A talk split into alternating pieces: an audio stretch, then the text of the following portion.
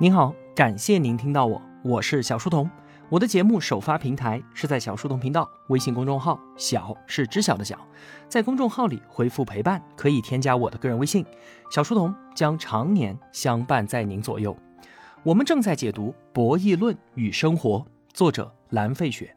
无论您是在喜马拉雅还是在微信公众号收听到本期节目，都可以直接从音频旁边的链接购买到这本书。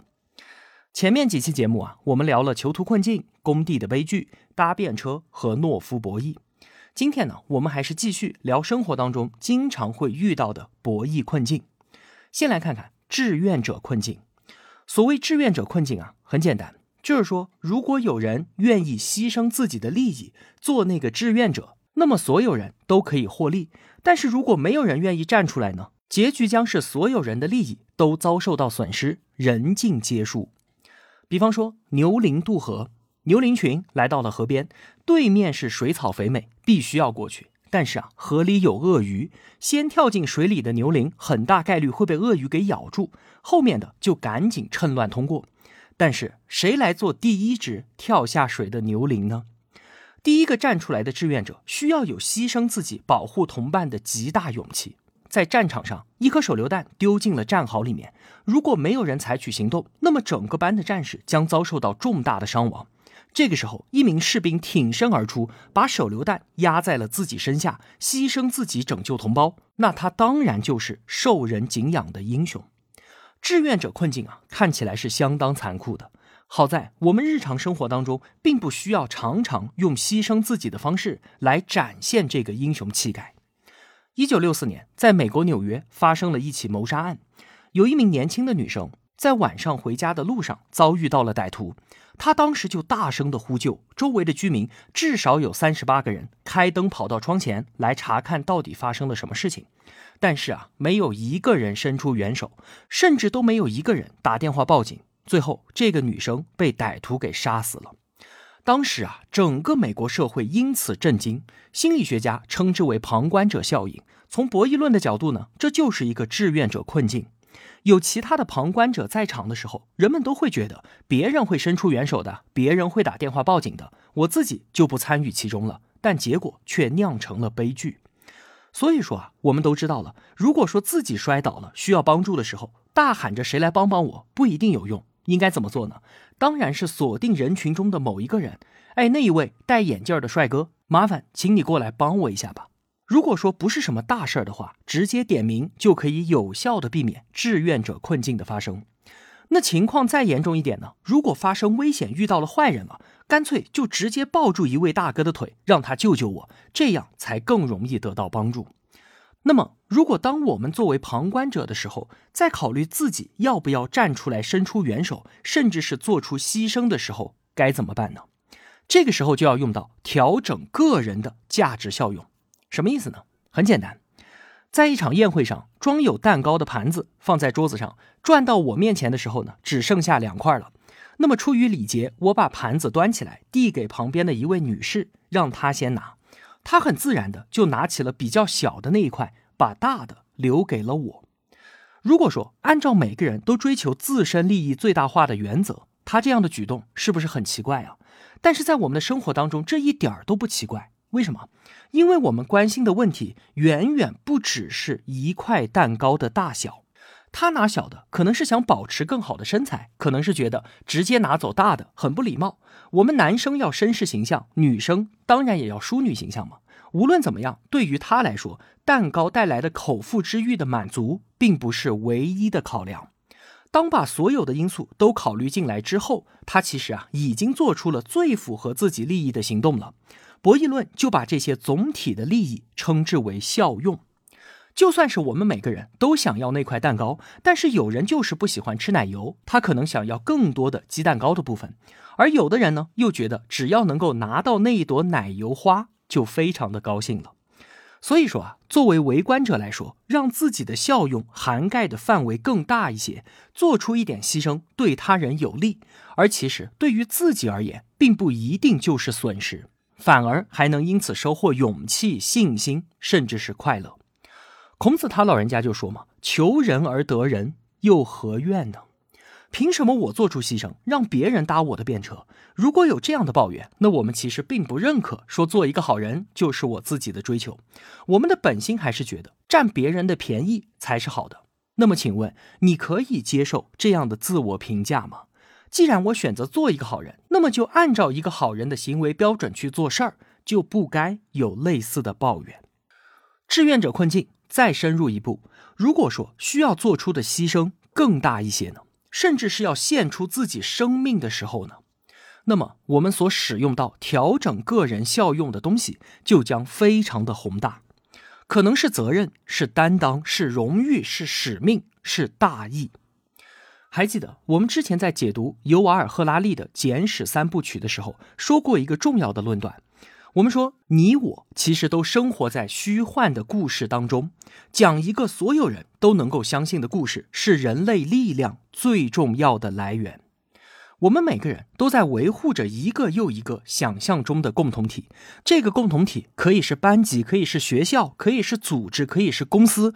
那么，请问，为此我愿意付出多少，做出多大的牺牲呢？这是每个人都应该调用理性去思考的问题。志愿者困境说到这里啊，其实已经超纲了。这个话题我们就不再多说了。蓝费雪给出的下一个困境叫做两性战争。其实啊，说战争有点夸大了。和之前几个相比呢，我觉得这也不算是什么困境，无非就是怎么在多个纳什均衡当中选出一个。两性战争最常见的就是夫妻之间了。比方说，我和我老婆，我们两个打算去看电影，我想看长津湖，他呢想看帅哥零零七。我们两个肯定不会说分别买两张票各自去看的。那不管是他陪我看长津湖，还是我陪他看零零七，都可以。那么在这两个纳什均衡当中，选择哪一个呢？同样差不多的问题，春节去我父母家过年，还是去他父母家过呢？这一类的问题啊，并没有什么大不了的，我们都能够妥善的处理。关键在于从这个问题出发，能够引出一个非常重要的话题。诺贝尔经济学奖得主托马斯·谢林在一九六零年提出了博弈论当中的一个重要概念，叫做聚焦点。此后呢，也被称之为谢林点。谢林举了一个经典的例子，说如果你和朋友明天相约在纽约见面，但是没有说到具体的时间和地点，那么请问你要怎么找到你的朋友呢？这是一个看似根本无解的问题吗？但是谢林却说，我们应该考虑到那些就算事先不说，对方也能够想得到的选项。一天之中啊，人们最常使用的就是中午十二点，而纽约市那个地方呢，最常用的地标是中央地铁站，所以最好的选择就是中午十二点去中央地铁站和朋友见面。当我们的预测和别人的预测，以及我们相互对于对方的预测相符合的时候，那么聚焦点就出现了，合作就能够达成。有的同学肯定会说啊，这也太扯了吧？还有人是这样约会的吗？别着急，我们举几个好理解的例子。比方说选美大赛，谁能够夺得花魁呢？胜出的一定是大多数评委都觉得她漂亮的那一个。但是啊，每个参赛者那可都是天生丽质啊，谁又凭什么能够艳压群芳呢？这个时候，如果某位家人拥有一个与众不同的特征，哪怕说这个特征仅仅就是一颗痣，就能够把他自己和其他人区分开来，那么这颗痣很容易就成为评委们的聚焦点，令其胜出。同学们想想看啊，现在的短视频上是不是尽是美女网红？但是用户在看多了之后呢，也就渐渐的失去了对于网红脸喜爱的理由了。而当某一位具有区别度的姑娘出现的时候，大家的聚焦点就出现了，于是她的粉丝暴涨。比方说什么蓝色战衣啊、纯欲天花板之类的，你想想看，是不是都是聚焦点的道理？在股市当中，谁都想要预测哪只股票会涨。我们知道啊，如果大家都预测某一只股票会涨的话，那么它就一定会涨。问题在于，为什么大家要聚焦于它呢？从这个角度来看啊，我们就不难理解为什么说中国的资本市场政策效应如此的显著，就是因为政策提供了一个聚焦点。市场上有着无数潜在的可能，而政策是一个极其强势的存在。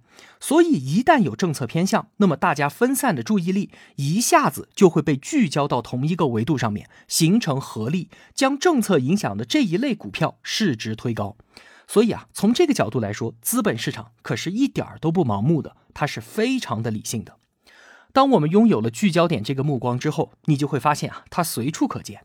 博弈论究竟是什么？那本书当中就提到了几个很生活的例子，说交通规则为什么是靠右行走呢？其实不用为什么，不管是靠左还是靠右都可以，关键是一定要有这么一个聚焦点出现，让大家都来遵守它。对于电子产品来说呢，很多厂商在生产电脑，很多厂商在生产 U 盘。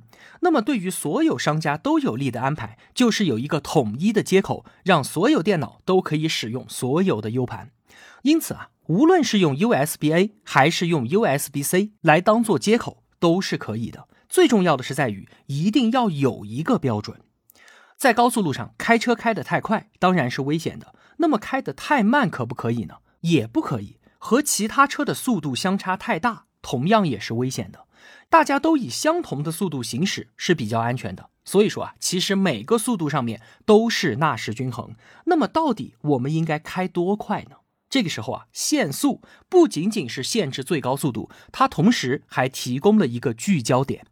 政府规定这条高速公路限速一百二十公里，结果就是所有人都在差不多这个速度上达成合作，保证了安全。所以啊，聚焦点最大的价值就在于它存在本身，在双方都有合作意愿的时候，就可以善用聚焦点来促成合作。比方说，一家公司它要招聘 CEO，给多少薪水合适呢？CEO 有点像球星，每一个都是独一无二的，年薪基本就靠双方坐下来谈。其实啊，公司也没有办法科学的计算，说这一位 CEO 到底值多少钱。CEO 本人呢，也不知道该要多少钱，是八百万还是一千万？对于双方来说啊，差距并没有那么大了。这其中就有很大的任意性。公司和 CEO 本人都希望达成合作，这就是一个典型的需要聚焦点的博弈。那这个时候，我们就可以说，参照市场上类似公司 CEO 的平均年薪，我给您上浮百分之二十。可不可以找出了这个聚焦点？那么合作就很容易达成了。同样的道理，我有一套二手房，我有一辆二手车想要出售。其实我的房子装修和车况的细节对于成交价格的影响是很小的。那什么对于价格的影响大呢？我和买家都会去网上查周边相同户型的房价和相同车型的车价。那网上的指导价格，相对于我房子和车子的具体情况来说，肯定是具有压倒性的优势的。这个就是聚焦点效应。回到刚才我们夫妻二人看电影回家过年的例子，找个聚焦点就可以了。我先斩后奏，直接把两张长津湖的票给买了，可以吗？可以啊。我们两个轮流当庄，今年去我家过年，明年去你家过年，可以吗？可以啊。我们两个使用电影《非诚勿扰》里面葛优发明的那个分歧终端机，也就是石头剪刀布来决定听谁的，可以吗？当然也可以。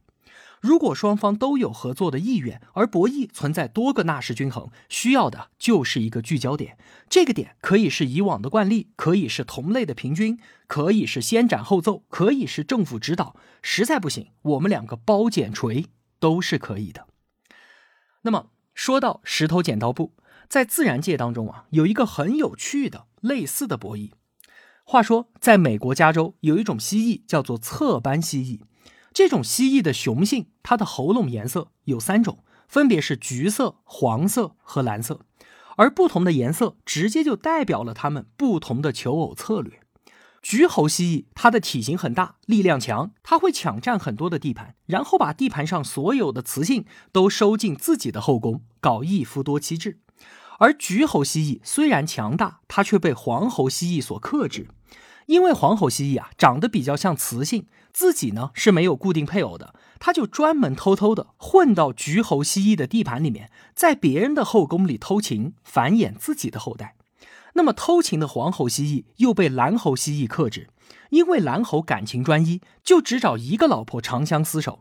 你想想看，我就一个老婆，那我还不得好好的看着？哪里会给你背后搞事情的机会呢？